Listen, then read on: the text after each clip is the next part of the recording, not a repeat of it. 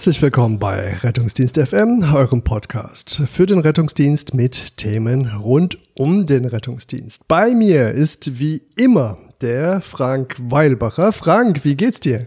Julius, wie immer geht's mir auch diesmal in der, ich weiß nicht, 30. Aufnahme mal wieder gut. Vielen Dank der Nachfrage. Heute geht's mir besonders gut, weil wir, ich, ich würde schon fast sagen, einen alten Bekannten wieder treffen. Nein! Doch, der tatsächlich schon mal bei uns war, zu einem ganz anderen Thema. Der Nico unser einziger anderer alter Bekannter. ja, erzähl, wer ist es? Max Zeug ist heute nochmal bei uns, äh, denn er ähm, ist nicht nur äh, extrem engagiert in der Bergwacht und hat uns dazu ähm, schon ausführlich berichtet. Ähm, bei ihm gibt's noch viel mehr andere interessante Talente und Bereiche, über die er berichten kann. Max, was ist los? Hi, freut mich wieder bei euch zu sein. Vielen ja. Dank für die Einladung. Ja, so gut. Ähm, ja, schön, dass du da bist. Ähm, ich habe gehört, du möchtest uns etwas zum Thema Rescue Engineer erzählen. Ja, ich darf es euch erzählen, genau. Ähm, richtig. Vielleicht ganz kurz zu mir. Mein Name ist Max Zeug, wie du schon gesagt hast. Ich bin 24 Jahre alt, komme aus ähm, Bayern, aus dem Bereich Fränkische Schweiz bei Nürnberg. Ist Franken und Bayern nicht was anderes? Ah, egal, ich kenne mich nicht aus. Es ist was anderes, richtig, ja. Der Franke ist kein Bayer. Ja. Es kommt drauf an, ob äh, P und T in der Sprache vorkommt, oder? Auch so, richtig, ja, genau. Nee, Quatsch. Genau. Ich habe ähm, Rettungsingenieurwesen studiert an der Hochschule für angewandte Wissenschaften in Hamburg, ähm, dem sogenannten Rescue Engineering, also ein Bachelor of Engineering. Und ähm, ja, ich freue mich, dass ich heute hier sein darf. Ja, spannend. Äh, wir, wir grüßen an dieser Stelle den Johannes Müller, den ich mal zu diesem Thema befragen wollte und der erzählte, also dazu kann ich maximal zehn Minuten was erzählen. Jetzt bist du in der Reihe. Was können wir uns unter dem Rescue Engineer vorstellen und unter dem Studiengang? Ja, ich darf natürlich auch ganz herzlich Johannes grüßen, meine Kommilitonin aus Hamburg. Ähm, warum gibt es diesen Studiengang? Der Studiengang wurde geschaffen, einfach ähm, weil zeitgemäßes Rettungswesen nicht nur Kompetenzen auf den Gebieten der Medizin ähm, verlangt, sondern auch im Bereich Sicherheit und Rettungstechnik, als auch Logistik in Großschadenseinsätzen. Weil Natur- und Terrorkatastrophen verdeutlichen einfach diese Notwendigkeit. Man möchte interdisziplinäres Wissen und die Zusammenarbeit verschiedener Organisationen professionalisieren. Also dieses Übergreifende, das Schnittstellentraining. Und aus diesem Grund wurde, so hat man es mir gesagt, diesen Studiengang geschaffen. So, auch schon jetzt seit 13, 14 Jahren in Hamburg. Ähm, Rettungsingenieurwesen kann man auch in Köln studieren. Und allgemein ähm, sagen die Professoren, es werden Führungskräfte für die nicht polizeiliche Gefahrenabwehr ausgebildet. Das heißt aber vom, vom Hintergrund her, ähm, wer, für wen das interessant sein könnte, das ist nicht nur von der weißen Seite, also der Rettungsdienst, sondern es wäre vorstellbar auch von Seiten, sagen wir jetzt, mit einem Feuerwehrhintergrund oder THW oder wer, wer ist sind so deine Kommilitonen? Wo kommen die her? Aus was für einem Hintergrund? Ganz genau. Also die meisten Kommilitonen haben schon einen Hintergrund in diesem Bereich und kommen dann aus Katastrophenschutzeinheiten. Also nicht direkt aus dem Katastrophenschutz, aber alles, was damit zu tun hat. Eben diese ja, Hilfsorganisationen, sei es einfach eine, eine Rettungsdienstbereitschaft, sei es die Feuerwehr, sei es das THW, Wasserwacht, DLRG, natürlich auch die Bergwacht, wie wir wissen. Aber genau diese Bereiche, ähm, in denen sind die Kommilitonen eigentlich tätig eigentlich gar nicht in diesem Bereich Polizei, weil wie gesagt, wir sind ja für die nicht polizeiliche Gefahrenabwehr zuständig. Ähm, interessanterweise gibt es immer wieder Kommilitonen, die für und über die Bundeswehr das studieren. Äh, weil auch die Bundeswehr sich in diesem Bereich fortbilden möchte, professionalisieren möchte und ähm, ja, diese Expertise einfach dann nutzen kann. Es gibt aber auch immer wieder Kommilitonen, ähm, das freut mich besonders, die mit dieser ganzen Rettungsdienstthematik gar nichts zu tun haben vor dem Studium. Ich nenne es immer, ja, Quereinsteiger. Das ist total, total interessant, weil die bringen eine ganz andere Sichtweise in dieses Studium ähm, mit rein und beleben diesen Studiengang auch total. Also es ist wirklich eine Bereicherung, Kommilitonen zu haben, die vor diesem Studiengang nicht bewandert waren im Bereich ja, Großschadenslagen, Katastrophenmanagement oder dem Bereich Rettungsdienst, Feuerwehr. Das stelle ich mir tatsächlich sehr interessant vor. Ähm, wenn, wenn jemand in diesem Studiengang drin ist, der vorher nichts damit zu tun hatte und dann sagt, warum macht ihr das eigentlich so? Das ergibt gar keinen Sinn. Du meinst, warum Leute ohne den Hintergrund sowas studieren? Äh, nein, dass, dass Leute ohne den Hintergrund äh, plötzlich den Elefant im Raum erblicken und äh, sich dann an den Kopf greifen und äh, dann vielleicht sogar Dinge anstoßen oder aufdecken, die vorher niemand gesehen hat. Genau, diese klassische Betriebsblindheit nenne ich es einfach. Richtig. Das ist wirklich, wie ich gesagt habe, eine Bereicherung. Ja. Und wenn ich jetzt ähm, Rettungsingenieur werden will, was muss ich so einplanen? Ähm, wie lang dauert das? Ist das jetzt ein, ein Vollzeitstudium oder machst du das im, im quasi als Fernstudium oder ist das ähm, wie viel Zeit investierst du und wie viel wie viel Semester ähm, dauert es so in der Regel, bis man das gemacht hat? Ja, das ähm, Studium ist ein Vollzeitstudium hat eine Regelstudienzeit von sieben Semester, man hat eben ein Praxissemester inkludiert, in dem man dann ja, in einem fachspezifischen Bereich für 20 Wochen, also so fünf Monate tätig ist und schließt dann schlussendlich mit der Bachelorarbeit ab. Und ähm, was lernst du dort so? Also was, was ist so das Curriculum, was ist da umfasst? Also du sagst jetzt nicht polizeiliche Gefahrenabwehr, das ist ja, stelle ich mir jetzt mal ziemlich breit vor, den Bereich. Richtig, ähm, natürlich ist es ein Ingenieurstudiengang. Dementsprechend hat man einfach auch einen großen Teil an ingenieurwissenschaftlichen und technischen Themen.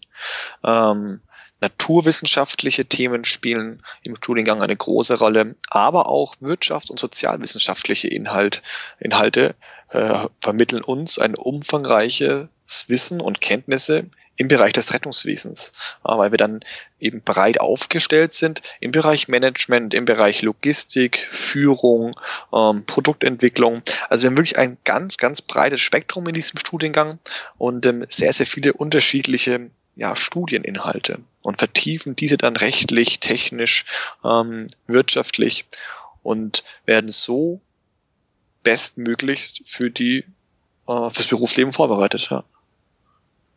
Das klingt ja schon fast so ein bisschen nach eierlegender Wollmilchsau. Also das, das heißt ja dann, dass wahrscheinlich so ein bisschen Aspekte der ähm, Physik als auch der Chemie, vielleicht auch Thermodynamik ähm, im Spiel sind, so als Ingenieursgeschichte und gleichzeitig dann vielleicht auch äh, betriebswirtschaftliche Inhalte, also so eine Mischung aus Maschinenbau und Wirtschaftsingenieur und ähm, dann noch so ein bisschen diese soziale Komponente. Ja, das trifft's ganz gut. Wie gesagt, du hast es perfekt zusammengefasst.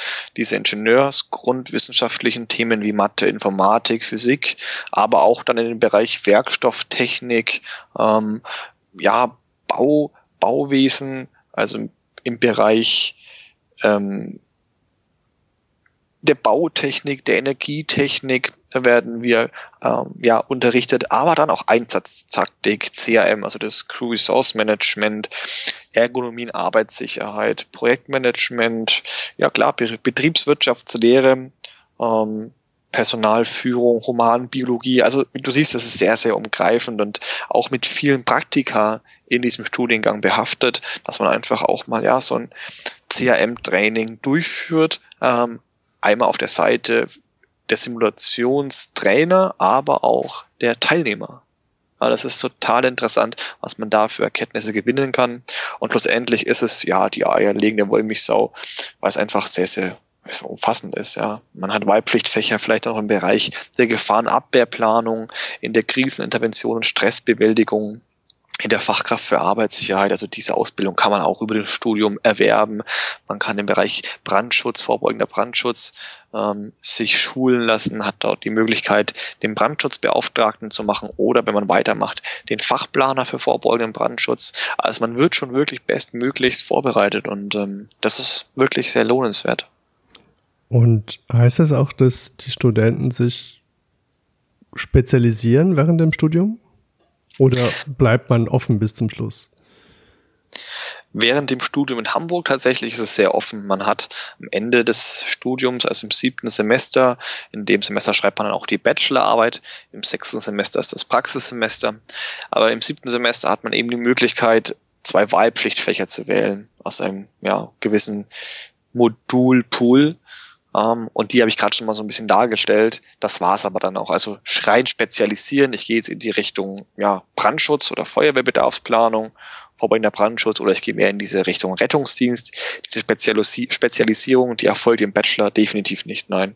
Sondern dann wirklich nachgehend, wenn man sich ja einen Masterstudiengang aussucht. Mhm. Und den Master kann man denn dann auch in Hamburg studieren? Nein, leider nicht. Hamburg bietet noch nicht, soweit ich eben weiß, soll schon kommen, aber bietet aktuell noch keinen Master an. In Köln kann man tatsächlich einen Master machen. Ähm, das ist dann auch Master im Bereich Rettungsingenieurwesen, aber hat den, ab den Abschluss den Titel Master of Science schlussendlich. Der Bachelorstudiengang hat in Hamburg und in Köln den Bachelor of Engineering als Abschluss. Das ist ja dann, oder? Der Master of Disaster ja. eigentlich. Der einzig wahre, den immer alle suchen. Ne? Wo, wobei ich gehört habe, dass es den Master of Disaster tatsächlich gibt. Irgendwie gibt's in das? Italien oder so. Nein, den gibt es in Deutschland tatsächlich. In Deutschland wirklich? Oh mein Gott. Den gibt es in Deutschland, ja. Den kannst du ähm, quasi über das BBK ähm, Bundesamt für Bevölkerungsschutz und Katastrophenhilfe oder in Zusammenarbeit mit dieser AKNZ, mit diesem Ausbildungszentrum, ähm, ja, bei Bonn tatsächlich studieren, in einer Kooperation mit einer Hochschule. Hast du den Abschluss äh, Master of Disaster? Ist ein berufsbegleitender Masterstudiengang in Kooperation mit der Universität Bonn. Und ähm, schlussendlich, also der Studiengang an sich nennt sich ähm, Katastrophenvorsorge und Katastrophenmanagement, KFOMA, ist ein Masterstudiengang und schließt mit dem Master of Disaster Management and Risk Governance ab. Also es gibt wirklich auch bei uns diesen Master of Disaster. Ja. Der Hammer. ähm, Dinge, also allein ich, dafür hat sich schon gelohnt für mich. so gut. Das ist das ist immer wieder erstaunlich, wo uns dieser Podcast hinführt und ähm, was was man da so erfährt und lernt und ähm, ja, ich werde nach dieser Sendung tief in mich gehen müssen und überlegen, ob das nicht ein Ziel sein könnte, Master of Disaster, allein wegen dem Titel. Na, so ein bisschen studieren, äh, ist auch mal wieder was. Ja. Ich habe auch schon länger nicht mehr.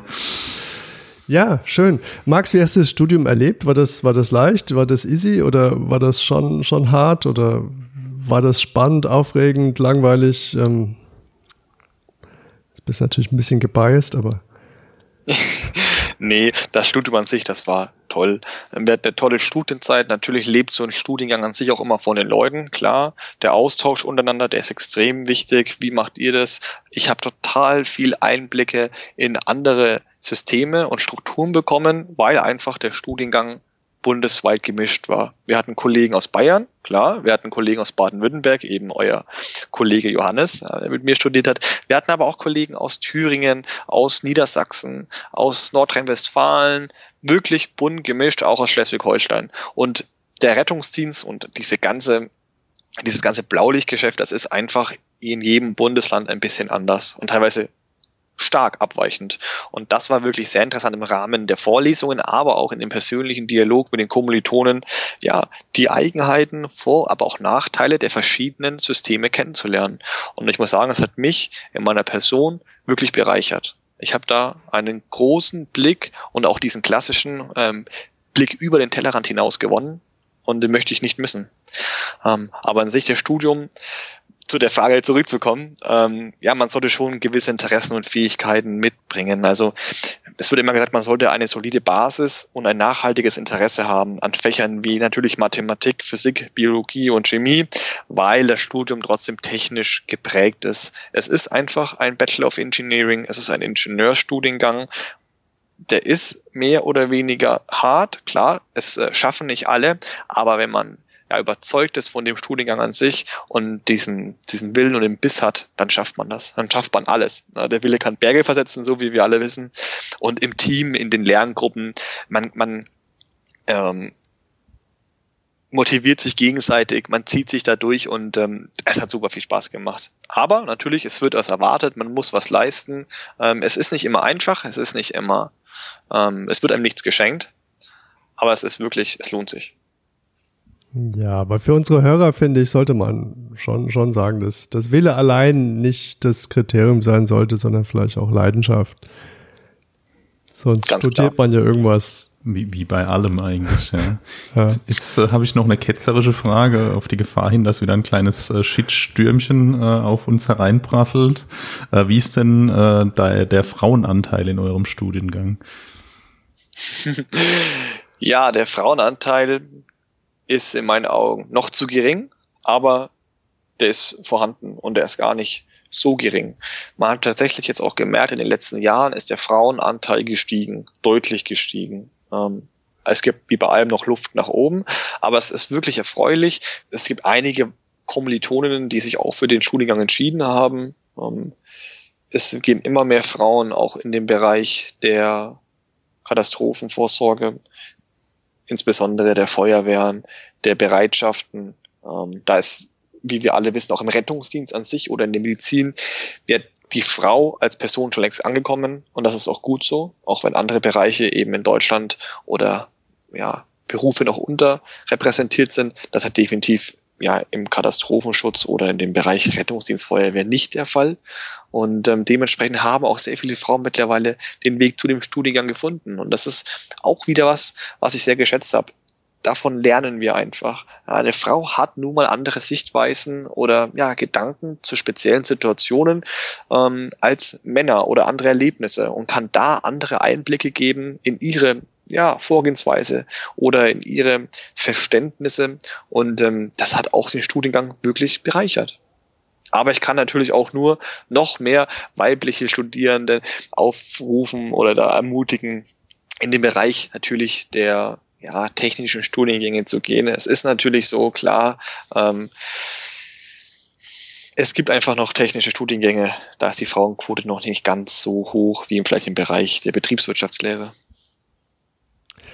Ja, also mein Eindruck ist, dass gerade im Bereich Rettungsdienst die Frauen die ähm, Geschichte von der Basis her aufräumen. Also ich habe jetzt inzwischen ganz viele Dienste und Schichten, wo ich als Mann unterrepräsentiert bin, was mich persönlich nicht stört. Ähm, aber das ist eine erstaunliche Entwicklung und ich glaube, der Frank, der hatte auch schon den einen oder anderen Dienst, wo er auch sogar auf dem Hubschrauber als Mann unterrepräsentiert war, was ihn, glaube ich, aber auch nicht stört. Nö, das ist für mich in Ordnung. Ich durfte sogar schon äh, ganz klischeehaft dann kochen, obwohl äh, ich der einzige Mann war und ich fühle mich da voll integriert. Ja. Sehr gut. Ja, ähm, cool. Also ähm, mehr, mehr Frauen für den Rescue Engineer ähm, ich weiß jetzt nicht, es tut mir leid, ich weiß nicht, wie ich dieses Rescue Engineer gendergerecht äh, sagen soll, ist mir auch egal. Also mehr Frauen an die Front und ähm, an, an diesen Studiengang. Ich, ich denke, alle, alle profitieren. Auf jeden Fall, das kann ich nur so unterschreiben. Und jetzt hast du das Ganze studiert, hast die ganze Zeit auf dich genommen und äh, viel Fleiß investiert und ähm, wo hat dich das jetzt hingeführt? Jetzt hast du die ganze Zeit aufgebracht. Jetzt, jetzt haben deine ja. Eltern dich unterstützt. und keine Ahnung, du musstest vielleicht noch jobben und äh, ich, ich weiß nicht. Ähm, was was ist jetzt hinten Frage, rausgekommen? Junge, was willst du denn eigentlich werden? ja. ja, natürlich, die Eltern haben unterstützt, das ist ganz klar, das ist sehr wertvoll. Ähm, für mich ging es im Praxissemester als erste berufliche Etappe in diesem Bereich zum, zur ADAC Luftrettung. ähm, nach München. Dort ist der, der Hauptsitz des ADA, der ADAC des Konzerns an sich und eben auch die Luftrettung mit angesiedelt. Dort durfte ich im Bereich des Flugbetriebs im Praxissemester verbringen und ähm, ja, sehr, sehr viel lernen auch. Eine sehr lehrreiche Zeit. Nach fünf Monaten war da einfach dann Schluss. Das war ja von vornherein so ausgemacht, die Zeit des Praxissemesters. Ja, und dann habe ich zufällig über den Uni-Verteiler eine Stellenanzeige des äh, Bayerischen Zentrums für besondere Einsatzlagen gesehen. Dort wurde ein Rettungsingenieur gesucht für das Projektmanagement. Und äh, man dachte ich mir, das Thema ist wirklich sehr interessant. Und irgendwie konnte ich mich sofort mit der Thematik und auch mit diesem Zentrum identifizieren. Und ich dachte mir, ne, wer nicht wagt, der nicht gewinnt. Ich rufe einfach mal an und frage, ob es möglich ist, dort eine Bachelorarbeit zu schreiben, ob sie ein Thema für mich haben. Ich habe mich so ein bisschen dann befasst und ähm, dann war das erste Telefonat schon wirklich sehr, sehr vielversprechend. Ich habe einen großen Einblick ja in die Arbeit äh, gewinnen dürfen und äh, ja, dann ging alles sehr schnell. Schlussendlich bin ich jetzt seit Februar dort hauptamtlich im Team tätig. Ich bin im Bereich des Projektmanagements angestellt und äh, darf die Phase 2 Vielleicht soll ich gleich nochmal klären, was Phase 1, 2 und so weiter und auch das Aufgabenfeld dieses Zentrums ist, begleiten. Und äh, das freut mich, freut mich sehr. Unbedingt. Äh, und, und vor allem sollten wir erklären, was denn das Bayerische Zentrum für besondere Einsatzlagen ist. Ja, das Bayerische Zentrum für besondere Einsatzlagen ist das, das ein. Das klingt schon sehr bayerisch. Ja, das äh, ist auch im Namen, ne?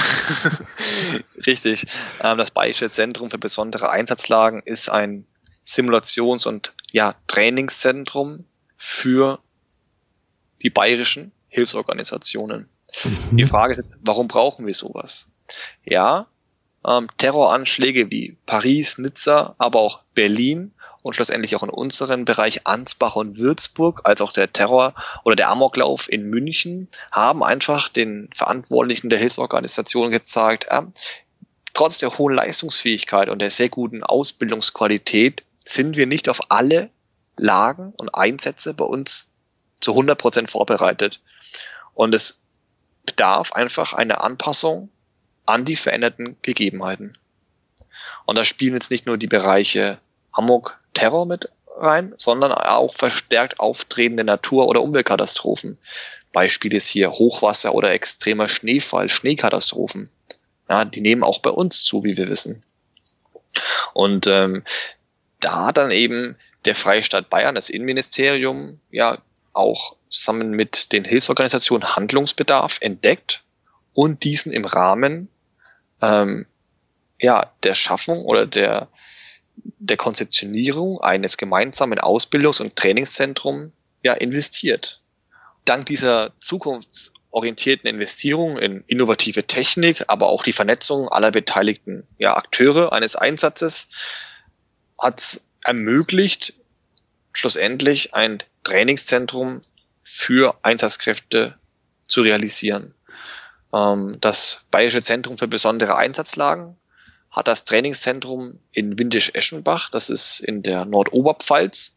Ähm, ja, man kann sagen, an der Grenze zu Tschechien eigentlich schon fast.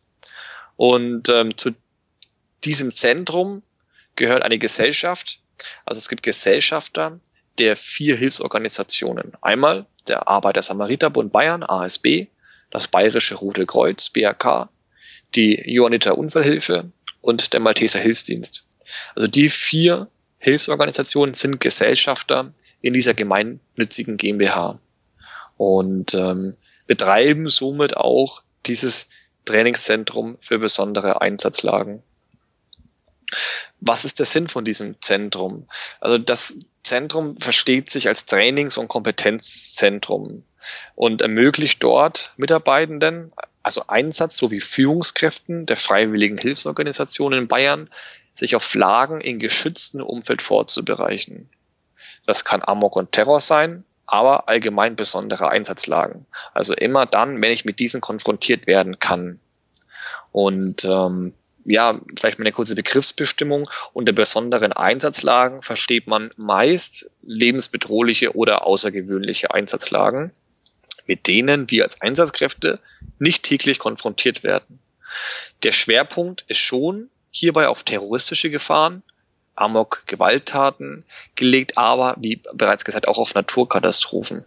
Also lebensbedrohlich in, in dem Zusammenhang jetzt auch für die Einsatzkräfte, nicht nur für potenzielle Betroffene dann. Richtig, genau, ja, für beide lebensbedrohliche und außergewöhnliche Einsatzlagen, weil man im Bereich einer, eines Terror oder eines Amoklaufes ja sich anders verhalten muss im Vergleich zu einem normalen Rettungsdiensteinsatz. Da muss man einfach ein paar Dinge beachten, ähm, die einfach relevant sind. Ja, und ähm, schlussendlich natürlich das Leben des Patienten, aber auch das eigene Leben beeinflussen können.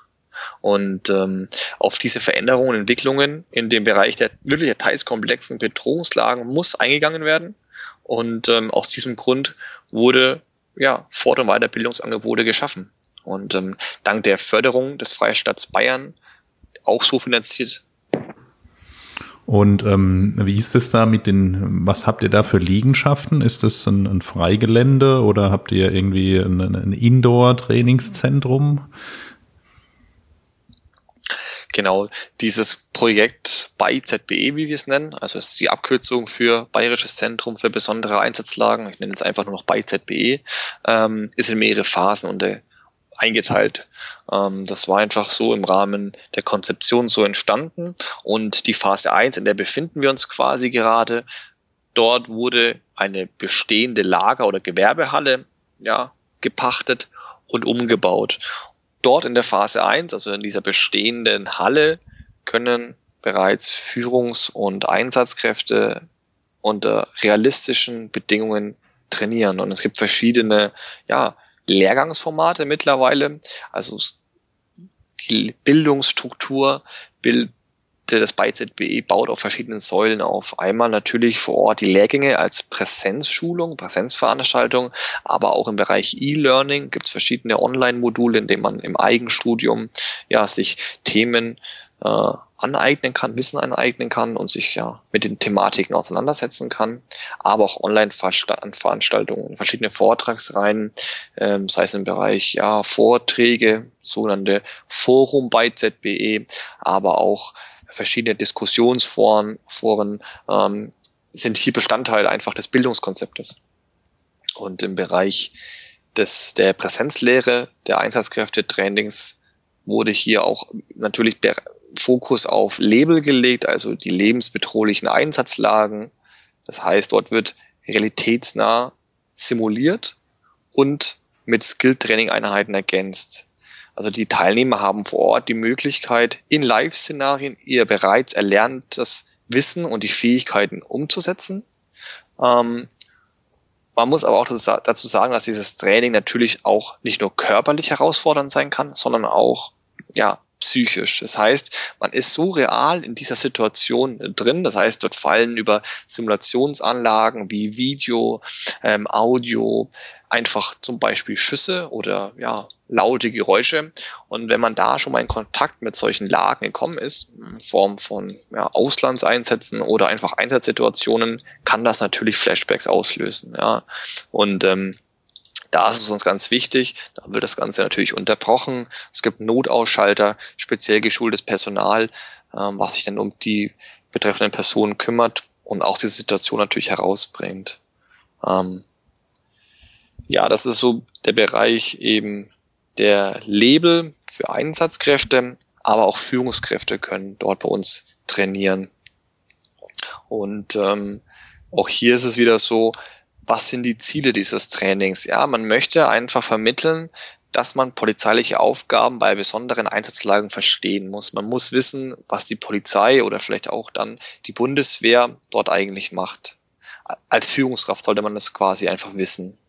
Man lernt ähm, ein Verständnis für das Anwenden der Kenntnisse über die Eigensicherung als auch die Menschenrettung im Gefahrenbereich ja, anzuwenden und zu spezifizieren und geht hier wiederum auch auf die Richtlinien für standardisierte Vorgehen ein. Speziell eben bei uns sind das die MANRL, also diese Richtlinie für den Massenanfall von Verletzten in Bayern, als auch Rebell oder LBL, Label-Schulungen. Einfach die standardisierte Anwendung ähm, ist im Bereich der Führungskräfteausbildung mit dabei. Wir bieten mittlerweile aber auch tatsächlich Trainings vor Ort an. Das heißt, man kann uns buchen ähm, Und wir kommen als Inhouse-Veranstaltung, wie man es so schön sagt, vor Ort und bieten im ja, Heimatkreisverband oder in der Einsatzorganisation Trainings vor Ort an im Bereich der Simulation. Das heißt, ihr kommt dann einfach mit, mit Simulationsequipment äh, vor Ort und habt dann irgendwie Kameras, Technik, alles Mögliche dabei und führt dann vor Ort äh, Trainings dann durch. Richtig, ja. Wir haben denn eine mobile Simulationsanlage, Kamera, Video, Audio, kommen vor Ort und können das Ganze aufzeichnen, professionell debriefen und ähm, sind da sehr flexibel, ja, genau. Das ist ja dann ein, ein Simulationszentrum für das ganz große Bild sozusagen. Also da geht es jetzt nicht mehr wahrscheinlich um den einzelnen Notfallpatienten und äh, da sein pathophysiologisches Krankheitsbild, sondern ähm, um, um die Szenerie, die sich darstellt und wie man diese dann ähm, bearbeiten kann. An wen richtet sich das? Das ist ja dann nicht mehr die Rettungsmittelbesatzung, sondern das ist ja dann wahrscheinlich der organisatorische Leiter, das ist ähm, die Schnelleinsatzgruppe wahrscheinlich oder vielleicht auch eine Polizeieinheit oder wie kann man sich das vorstellen? Die Trainings richten sich an alle Hilfskräfte oder Einsatzkräfte, die in besonderen Einsatzlagen ja, eingebunden sind oder damit konfrontiert werden können. Und deshalb gibt es eben diese Unterscheidung teilweise in Einsatzkräftetraining und Führungskräftetraining. Das sind einfach verschiedene ja, Blickpunkte auf auf das Training. Zum Beispiel wird beim Einsatzkräftetraining eben Bezug genommen ja auf die Gefahrenanalyse vor Ort, der Umgang mit einem Second Hit, das heißt einem zweiten Anschlag, wie es ja in Madrid und anderen ähm, Anschlägen der Fall war, auch gezielt die Anschläge auf die Rettungskräfte, um diese außer Gefecht zu setzen. Da geht man so ein bisschen bei der Einsatzkräfte Training und Schulung drauf ein. Das, das, das kann man vielleicht nochmal erklären, weil ich, ich glaube, das macht auch Sinn, hier so ein bisschen Sensibilität zu schaffen. Also der Second Hit ist ähm, sozusagen ein Ausdruck dafür, dass man eine terroristische Lage hat und die, der terroristische Angreifer gezielt hingeht und darauf spekuliert, dass jetzt die Hilfskräfte zu den Opfern eilen, um nochmal sozusagen einen zweiten Anschlag zu verüben und in diesem Fall die äh, Rettungskräfte oder die Einsatzkräfte ähm, denen zu schaden, um dann sozusagen alle weitere Versorgung zum Erliegen zu bringen. Ja, genau, richtig. Und warum ich darauf so eindringe, ist, ich, ich glaube, das ist ganz, ganz wichtig. Also so, so, so, so ein terroristisches Ereignis, das kommt ja völlig unverhofft wahrscheinlich. Und da ist es glaube ich, extrem, extrem wichtig, dass man sich dann auf die Führungskräfte verlässt und auch auf die bezieht und keine Alleinaktionen durchführt. Ganz genau. Das fängt ja schon bei der GAMS-Regel an. Gefahren erkennen, absperren, Menschenleben retten, Spezialkräfte nachfordern. Aber es gibt eben auch ja in dem Bereich der besonderen Einsatzlagen solche ja, sehr wichtigen, ich nenne es einfach mal Merksprüche oder Abkürzungen. Und das ist das Alertschema. Ähm, wie erkenne ich unter Patienten beispielsweise einen Attentäter? Es gibt Attentäter, die geben sich als Patienten aus, legen sich zu den Patienten, äh, schreien rum oder ja, geben sich als verletzt aus, um dann gezielt Rettungskräfte anzugreifen. Und ähm, einerseits vielleicht wirklich verletzte Attentäter, aber auch welche diesen Hinterhalt ausnutzen wollen. Und da gibt es auch Schemata, wie man da so ein bisschen versucht, das zu erkennen. Und das, das Alert-Schema ist eine super Basis. Was bedeutet das A? A, da frage ich mich, ist die Person alleine und ist sie nervös? Ja? Okay, wenn das einen Anhalt bietet, dann frage ich mich bei L, hat er, hat er lockere Kleidung an? Ja? Warum? Lockere Kleidung, darunter kann man immer Sachen verstecken. Egal was es ist. Waffen, Bomben, egal was. E. E ist die sichtbare Elektronik. sehe ich Kabel, Zünder, was auch immer, sehe ich da irgendwas, vielleicht im Bereich der Kleidung, Rucksack, was verdächtig ist. Mhm. Das R ist der Rumpf. Also wirkt der steif, der Rumpf. Vor allem eben, wenn ich einen Patienten untersuche.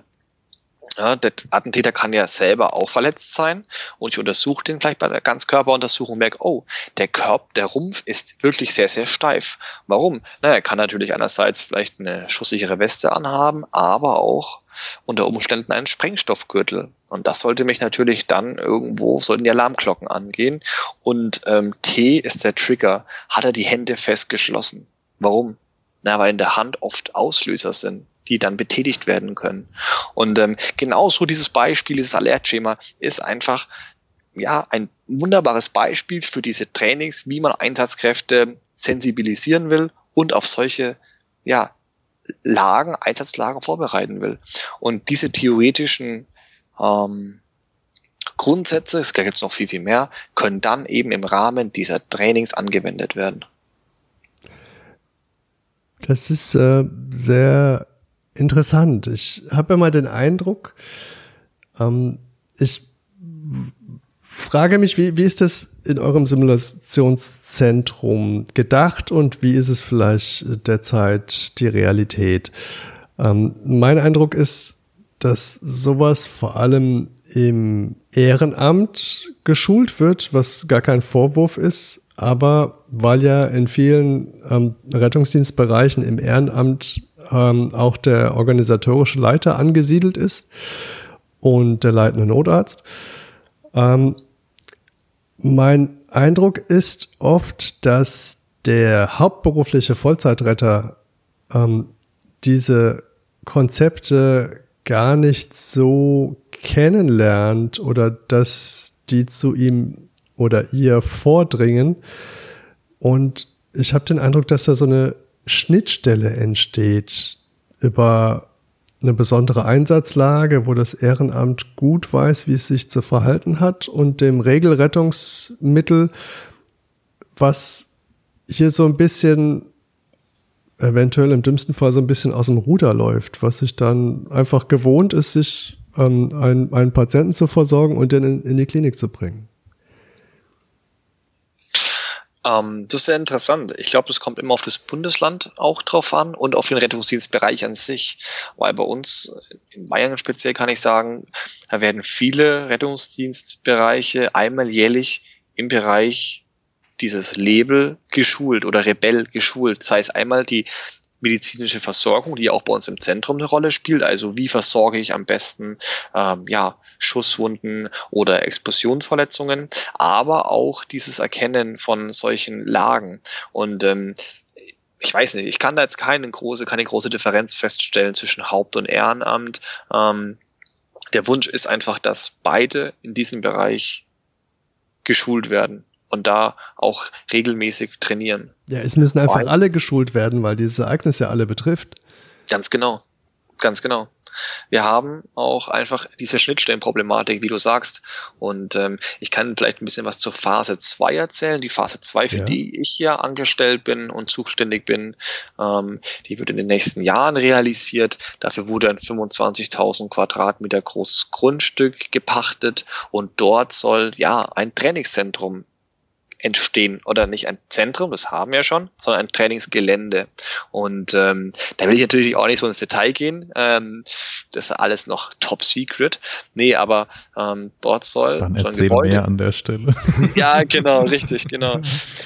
Nee, man möchte dort einfach ja reale Kulissen schaffen und ein Zentrum auch mit Outdoor-Bereichen für größere Einheiten schaffen um dort dann Schnittstellen-Trainings auch durchführen zu können. Weil wir wissen alle, selbst beim normalen Rettungsdiensteinsatz ist es meistens oder bei manchen Situationen nicht damit getan, dass der Rettungsdienst untereinander gut miteinander arbeitet oder mit dem Notarztteam. Auch das führt uns ja oftmals zur Problematik oder zu Streitereien. Aber bei größeren Einsätzen ist ja noch, sind noch viel mehr Akteure beteiligt, sei es einmal die Feuerwehr, sei es die Polizei, sei es die Bundeswehr vielleicht bei großen Lagen, sei es das Krankenhauspersonal bei einer möglichen Übergabe des Patienten und weitere ähm, ja, bei einem, bei einem großen Schadenslager, vielleicht auch ein Energieversorger, Transportunternehmer. Also wir haben sehr, sehr viele Schnittstellen dieser Problematik. Und in dieser Phase zwei äh, möchte man auch so ein bisschen eben das Schnittstellentraining mit einbeziehen, damit alle Bereiche, wie du schon angesprochen hast, in diesem Bereich ja, geschult werden und wissen, was macht der andere, so ein Gefühl, ein Denken, Verständnis auch entwickeln und da einfach wieder patientenorientiert, bevölkerungsorientiert die möglichst größte Sicherheit ja, zu trainieren, um einfach vor der Lage zu sein. Train as you fight. Das bedeutet aber dann auch ganz klar, es ist nicht so, wie wir es ja, ja, also aus meiner Sicht zu häufig machen. Wir trainieren jeder, jede Profession quasi trainiert äh, für sich, der, der medizinische Bereich trainiert für sich, die, die ähm, Feuerwehr trainiert äh, häufig solche Lagen für sich, ähm, aber ähm, die, die Übungen, die oder die, die, die Trainings, wo alle Professionen letztlich ähm, in einem Szenario ähm, dann den, den realitätsnahen Einsatz dann proben, die sind ja aus meiner Sicht doch ähm, zu selten. Genau, natürlich, ganz klar, da gebe ich dir recht. Ähm, beides. Also es wird bei uns oder gibt bei uns natürlich Trainings, die sich auf eine spezielle Einheit beschränkt, dass auch einfach dieses Team oder diese Einsatzeinheit an sich trainiert und ähm, dort ja sich fortbildet. Aber das Schnittstellentraining, das wird einfach immer wichtiger, sei es im Einsatz oder auch bei großen Übungen. Große Übungen sind natürlich immer mit einem gewissen Aufwand im Rahmen der Planung, Durchführung oder auch finanziellen Mitteln, Kosten verbunden und deshalb auch teilweise beschränkt. Deshalb sind sie ja nicht so häufig, wenn man ehrlich ist. Ähm, und das möchten wir mit diesem Trainingszentrum oder auch mit dieser neuen Trainingsfläche ja ändern weil, wie wir alle wissen, regelmäßige Übungen tragen zur Verbesserung der Zusammenarbeit und zur Interaktion im Team bei. Weil wir wollen dabei nicht nur die Kommunikation im Rahmen von CRM oder TRM-Trainings trainieren, also True Resource Management, ähm, und da auf diese zwischenmenschlichen Prozesse eingehen, sondern auch die Wahrnehmung und die Entstehung zur Vermeidung von Fehlern schärfen. Und ähm, die haben wir ja immer auch, wenn Schnittstellen aufeinandertreffen. Und wenn ihr jetzt dieses Simulationszentrum habt, wer zahlt dann so ein Training? An sich wird das Trainingszentrum ja vom Freistaat Bayern gefördert und unterstützt. Dementsprechend ähm, ist dieses Trainingszentrum auch dem Katastrophenschutz verpflichtet.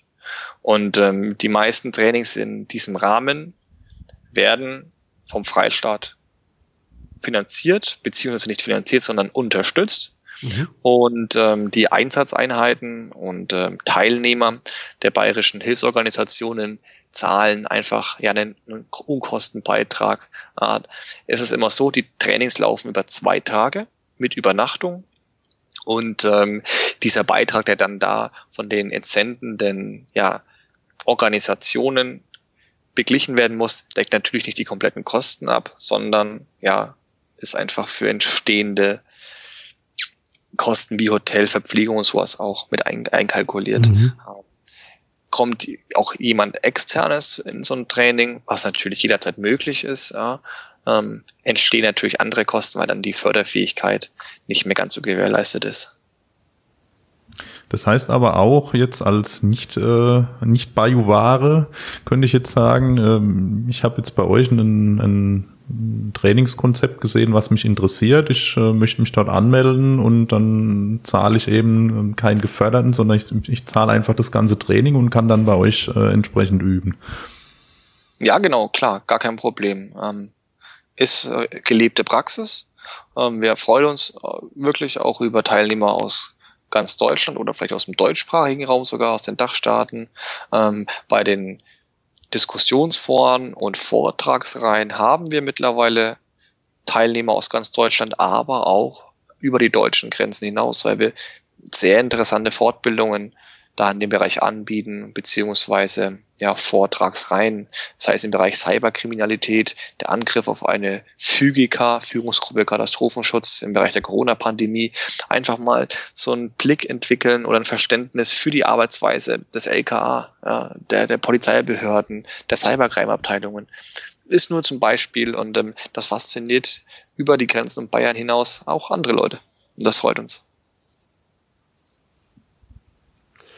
Also man sieht, mit dem Studium im Risk Engineering kann man dann schon ganz faszinierende Bereiche ähm, erreichen, die man vielleicht vorher gar nicht so auf dem Schirm hatte.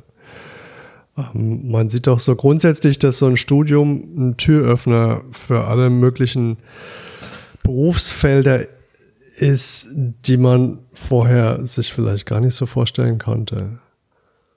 Total. Ich habe ähm, ehrlich gesagt das nicht auf dem Schirm gehabt äh, vom Studienbeginn und auch nicht währenddessen.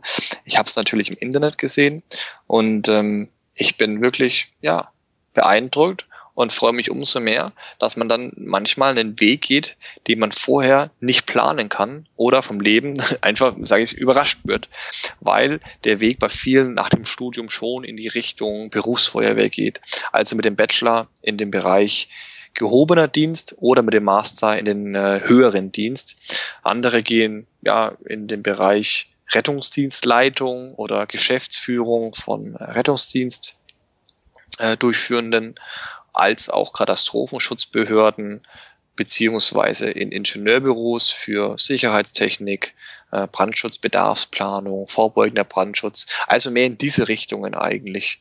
Und ähm, ich muss aber sagen, ich habe für mich den richtigen Job gefunden. Natürlich will man auch so ein bisschen noch nebenbei weitermachen. Ich habe jetzt das Glück, dass ich ähm, dass der Arbeitgeber mir unter anderem ermöglicht, auch berufsbegleitend einen Masterstudiengang ähm, zu besuchen. Und äh, der ist tatsächlich in Österreich. Das ist gerade ein bisschen schwierig während der Corona-Pandemie, aber ähm, sehr interessant. Das ist ein Master of Engineering im Bereich Notfall- und Katastrophenmanagement. Und ähm, das sind wir wieder bei der Spezialisierung. Bei Master spezialisiert man sich meiner Erfahrung nach. Und ich gehe eben jetzt so ein bisschen in diesen Bereich. Andere gehen dann in den Bereich Sicherheitstechnik, spezialisieren sich vielleicht als Strahlenschutzingenieur oder gehen in den Bereich ähm, vorbeugender Brandschutz als Brandschutzingenieur. Und ich, für mich war eben ähm, aus eigenem Interesse heraus der Bereich Notfall- und Katastrophenmanagement, ja, der perfekte Studiengang. Das äh, klingt aber schon so ein bisschen wie der Master of Disaster, nur auf Österreichisch. ja, ich, ähm, ich bin gespannt. Ja, cool. Max, dann äh, wünschen wir dir ähm, viel Erfolg und Spaß in deinem neuen Tätigkeitsfeld und äh, viel Ausdauer und Spaß und Erfolg in deinem Masterstudiengang. Vielen Dank. Dankeschön. Ähm, wir bedanken uns recht herzlich, dass du nochmal da warst. Frank, noch Fragen? Meine Fragen sind beantwortet. Ich glaube, es war in, in bester Rettungsdienst FM-Manier äh, ein wilder, äh, grob zusammenhängender Ritt durch vom äh, Rettungsingenieurwesen-Studium über das ähm, Bayerische Zentrum zur ähm, äh, für besondere, für besondere Einsatzlagen, Entschuldigung. ähm, bis zum Masterstudiengang ähm, ein extrem interessanter Einblick. Ähm, vielen Dank nochmal, Max, dass dich äh, dafür zur Verfügung gestellt hast. Kein Problem, sehr gerne. Ich bedanke mich für die Einladung und ich kann an die Community und an die Hörer sagen, ähm, wir freuen uns, wenn ihr Teilnehmer und Gäste unseres Trainingszentrums seid. Ich freue mich schon, euch äh, begrüßen zu dürfen. Na, dann sind wir doch mal gespannt, ob da nicht der ein oder andere Erfahrungsbericht bei rausspringt. In diesem Sinne, bis zum nächsten Mal. Bis zum nächsten Mal.